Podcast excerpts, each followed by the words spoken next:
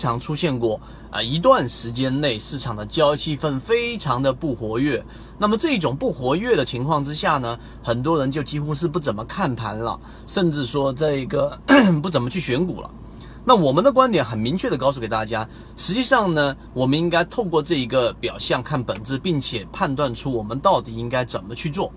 那么这一个现象其实表现出来就是市场的多空交易者在这地方进行焦灼。市场越是这一种沉闷的情况之下呢，我们越是需要去通过这一种沉闷的现象去选好个股，然后去啊找好买入的机会。这种焦灼状态之下，它如果说一旦产生，你要做的事情就是要判断这个焦灼产生的位置，个股下跌跌到了我们说随手突破的绿色弱势区域。这个区域就是我们所说的焦灼区域。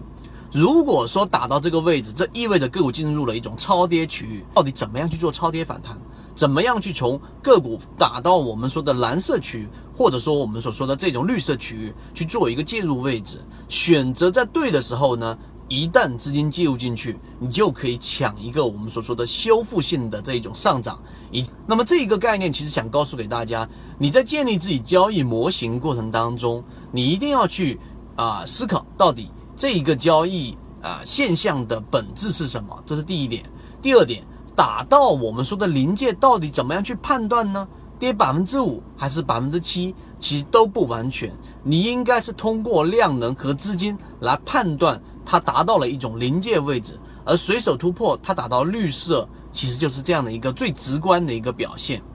那么第三个，什么位置介入进去会更好呢？它打到绿色你就买吗？我没有看到过绿色区域里面出现过两三个交易日的，所以呢，这个需要用到我们之前说的底分型和买卖点，加上资金三个角度的配合，然后结合不同的仓位介入进去，这才是比较安全的。能把握利润，还是在于对自己模型的信任以及自己的。模型过程当中实践和自己交易模式的融合。如果你对这个模型感兴趣，想要更深入的去了解，对于自己的交易有没有启发，换到 MACD 七幺二这个地方深入了解。